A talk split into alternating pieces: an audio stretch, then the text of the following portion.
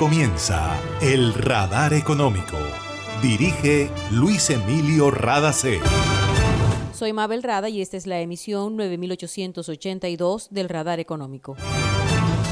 Estos son los temas en la mira del radar. El problema del transporte masivo en Barranquilla es un tema de ciudad y por eso los concesionarios Sistur y Metrocaribe hacen llamado a la alcaldía para que los ayude a salir de la crisis. Si no hay respaldo gubernamental, el servicio de Transmetro podría ser suspendido la próxima semana. Economistas de BBVA dicen que la inflación en Colombia aumentará por encima de las expectativas del Banco de la República al finalizar 2021. Aunque la digitalización de la industria tradicional en América Latina no creció lo que se esperaba en 2020, hay buenos ejemplos de la importancia de seguir ese camino sin perder de vista la capacitación del talento humano. Datos del estudio sobre inversión extranjera directa de la CEPAL. El Banco de la República presentó informes sobre la ralentización de la recuperación del empleo y el mercado laboral de jóvenes en Colombia. Se siente la vista fresca un ambiente de armonía porque cuidamos del aire que respiras cada día y traemos la alegría que traen los viejos amigos. En familia y en tu casa siempre estaremos contigo. Las compactadoras de AAA cuidan el medio ambiente porque se mueven con gas natural vehicular. Donde estés, estamos cuidando el aire que respiras. Gases del Caribe y AAA. Vigilado Superservicios. Una nueva energía se expande. Una energía que genera progreso y comodidad para la costa atlántica y el país. Somos la generadora y comercializadora de energía del Caribe, GESELCA. Y estamos aquí para entregar con firmeza la confiabilidad que la población y la industria colombiana necesitan. GESELCA, energía que construye futuro. En el radar le contamos lo que está pasando en la economía. La industria digital crece más que los sectores industriales tradicionales y hay nuevos modelos de negocio y operación. De acuerdo con el más reciente estudio de la CEPAL sobre la inversión extranjera directa en América Latina y el Caribe, la competencia con grandes tecnológicas ha crecido gracias a las inversiones por alianzas estratégicas y adquisiciones. La secretaria ejecutiva de la CEPAL, Alicia Bárcena, habló sobre el comportamiento de la digitalización de la industria en la región. Estamos hablando de que la digitalización de los sectores industriales está transformando transformando la economía de la región. En el sector automotriz hay un 25% de aumento de productividad laboral por razón de la digitalización y hay una transformación profunda en la cadena de suministros con ya más de 200 mil proveedores en México. Pasa lo mismo en agricultura y agroteca en Brasil, por ejemplo, que ha habido un 30% en la eficiencia, en el aumento de eficiencia en los cultivos, 50% de la reducción en impacto ambiental. O sea, hay ganancias concretas en la digitalización de, sectores industriales. Por supuesto, el sector bancario. Aquí hemos puesto tres ejemplos. El sector automotriz en México, la agricultura en Brasil, el sector financiero bancario en Colombia. Hay ganancias, ganancias de productividad. Obviamente tendrá que haber una estrategia muy clara de capacitación laboral, ¿verdad? Para que no se pierdan empleos y por el contrario esto también beneficie a las pequeñas y medianas empresas. Aunque la digitalización de la industria tradicional en América Latina no creció lo que se esperaba en 2020, hay buenos ejemplos de la importancia de seguir ese camino sin perder de vista la capacitación del talento humano. El auge de los servicios de Internet es marcado y un buen ejemplo es cómo ha crecido la empresa Mercado Libre, especialmente en Sudamérica, donde ha permitido la digitalización de las micro y pequeñas empresas. Mercado Libre hace en el sur de América Latina lo que Amazon en Norteamérica y ha superado a gigantes de la economía al punto que en este momento es más valiosa que Petrobras, la empresa brasilera de petróleos. Otro emprendimiento que ha resultado exitoso en América Latina es Corner Shop, una plataforma que facilita la compra online en supermercados y recientemente se fusionó con la empresa Uber. Los países de América Latina y el Caribe podrían intensificar sus esfuerzos en este campo que puede atraer a los jóvenes y mirar cómo se abren oportunidades a través del comercio electrónico y la banca tecnológica. Instalar la mesa de cambio climático y generar un plan especial para enfrentar este problema es un compromiso del Distrito de Santa Marta. Eso dijo Patricia Caicedo, gerente de la empresa distrital de servicios públicos de Santa Marta, SMAR, en el marco de la conferencia Retos Globales de la Gestión Ambiental frente al Cambio Climático y la Economía Circular. Por su parte, la especialista en Derecho Ambiental, María Teresa Restrepo, resaltó la importancia de tomar conciencia de que el problema del cambio climático es responsabilidad de todos los actores de la sociedad y entregó las siguientes conclusiones al terminar la conferencia. Tenemos que trabajar de la mano Estado, comunidad y empresa, que tenemos que actuar desde lo local para lograr cambios globales que las acciones muy puntuales que se hagan desde la cotidianidad, desde la casa, desde el lugar de trabajo, que trasciendan más allá de lo público, no podemos dejar en manos del Estado la gestión ambiental ni la sostenibilidad del planeta, que las acciones se necesitan ya y que el cambio que necesitamos dar es cuántico, no es un cambio pausado, no es paso a paso. En este momento estamos con una problemática ambiental y con unos, retos eh, que nos generan necesariamente acciones a corto y mediano plazo. Colombia se comprometió ayer con una estrategia de carbono neutralidad a 2030, a 2050 carbono neutralidad y a 2030 con un 51% de las reducciones de gases de efecto invernadero. Eso implica unos retos impresionantes para el país, no solamente desde los sectores de la economía, sino desde, los, desde el mismo ciudadano, desde nuestras casas. ¿Cómo vamos a aportar a esa meta de país para cumplir con ese compromiso del Acuerdo de París? El evento que fue organizado por la empresa de servicios públicos de Santa Marta, ESMAR, y la Autoridad Ambiental del Distrito DATSA, forma parte de un ciclo de conferencias para sensibilizar a la comunidad y al sector privado.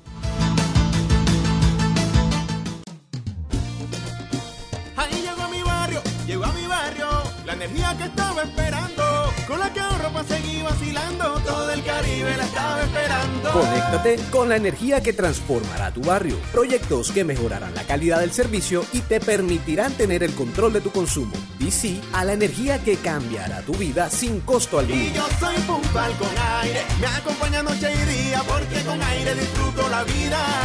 Aire. Hace más de 40 años, la región caribe colombiana nos vio nacer Hoy continuamos trabajando con pasión, compromiso y visión de largo plazo para seguir impulsando el desarrollo de energías más limpias y más sostenibles para beneficio de esta región y todo el país. Porque creemos que cuidando de nuestro entorno y a las personas podemos contribuir a un mejor mañana.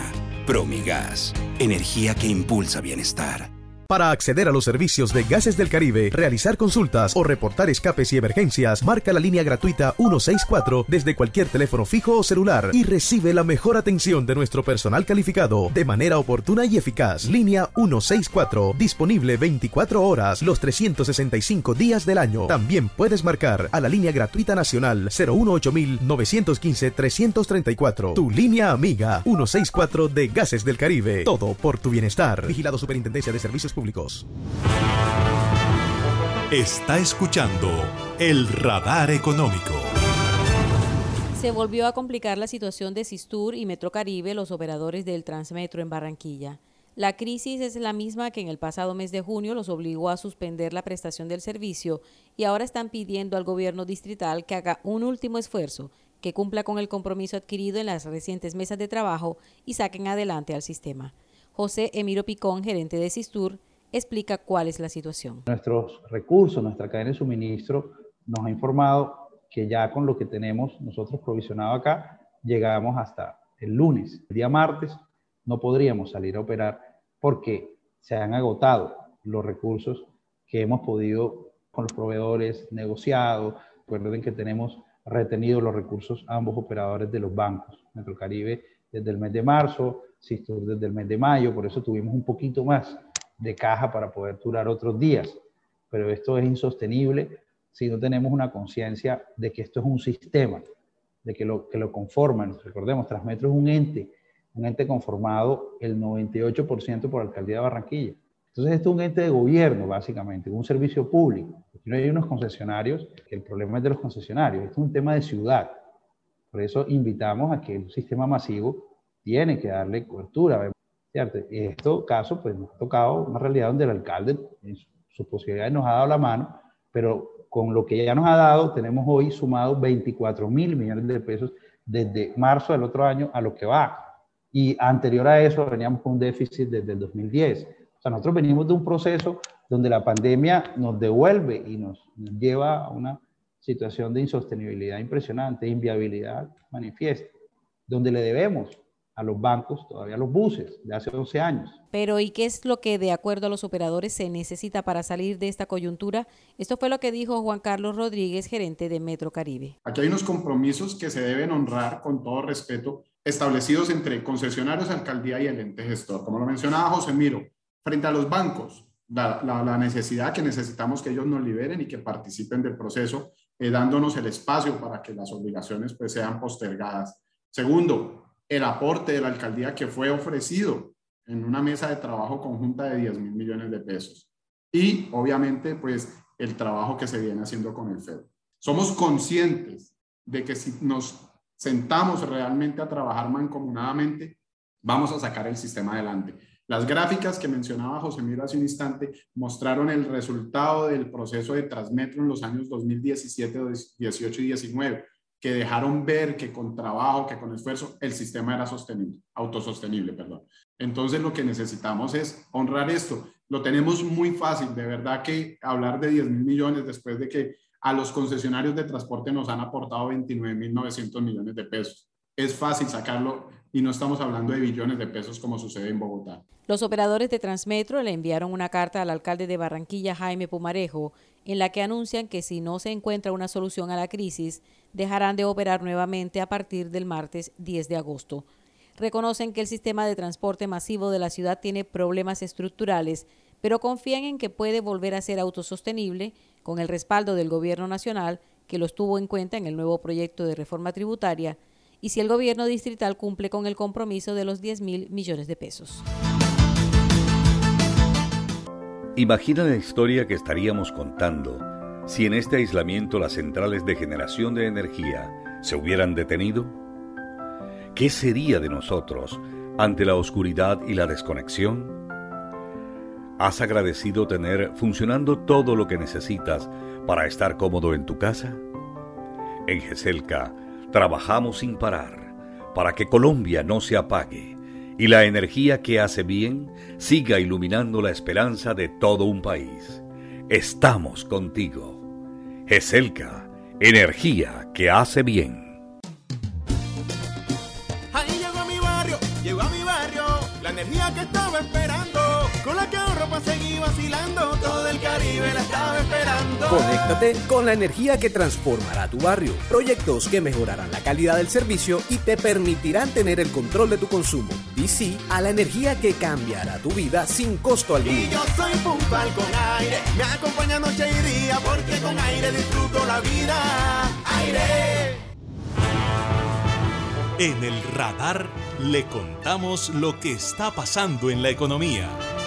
El Banco de la República presentó un informe sobre la ralentización de la recuperación del empleo y el mercado laboral de jóvenes. Además de las olas de COVID-19, los problemas de orden público en Colombia provocaron que la recuperación se detuviera y generaran fuertes caídas mensuales del empleo en enero y abril de 2021. El informe señala que en medio de este panorama, el empleo asalariado y formal registró un crecimiento sutil, a diferencia del no asalariado e informal. La expansión de este segmento, que suele ser menos rápida por los mayores costos de contratación, se observa no solo en la encuesta de hogares del DANE, sino también en los registros administrativos. El Banco de la República dice que por ramas de actividad el comportamiento del empleo ha sido heterogéneo y en la mayoría de los sectores se registran recuperaciones del empleo más lentas que las de la actividad económica. En términos contables, eso ha significado aumentos de la productividad laboral. Con relación a la salida de la inactividad, esta se detuvo, por lo que la participación laboral se mantuvo estable en los últimos meses. Y a propósito de empleo para jóvenes, el Servicio Nacional de Aprendizaje SENA amplió la duración de la feria Expo Empleo Joven. Así lo anunció Hernán Fuentes, director de Empleo, Trabajo y Emprendimiento de la entidad. Gracias a la gran participación y a la amplia acogida que ha tenido nuestra feria Expo Empleo Joven, hemos decidido ampliar la jornada hasta el próximo 8 de agosto.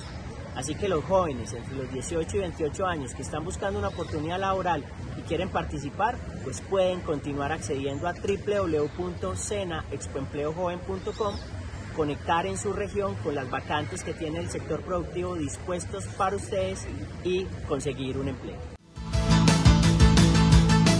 0.32 fue la inflación del mes de julio, reportó el Departamento Administrativo Nacional de Estadísticas DANE. El incremento en las proteínas animales y otros productos importados como frutas y procesados, que normalmente dependen del tipo de cambio, fueron los causantes del aumento del índice de precios al consumidor. De acuerdo con el DANE, el incremento en los precios se refleja especialmente en las comidas para consumo fuera del hogar.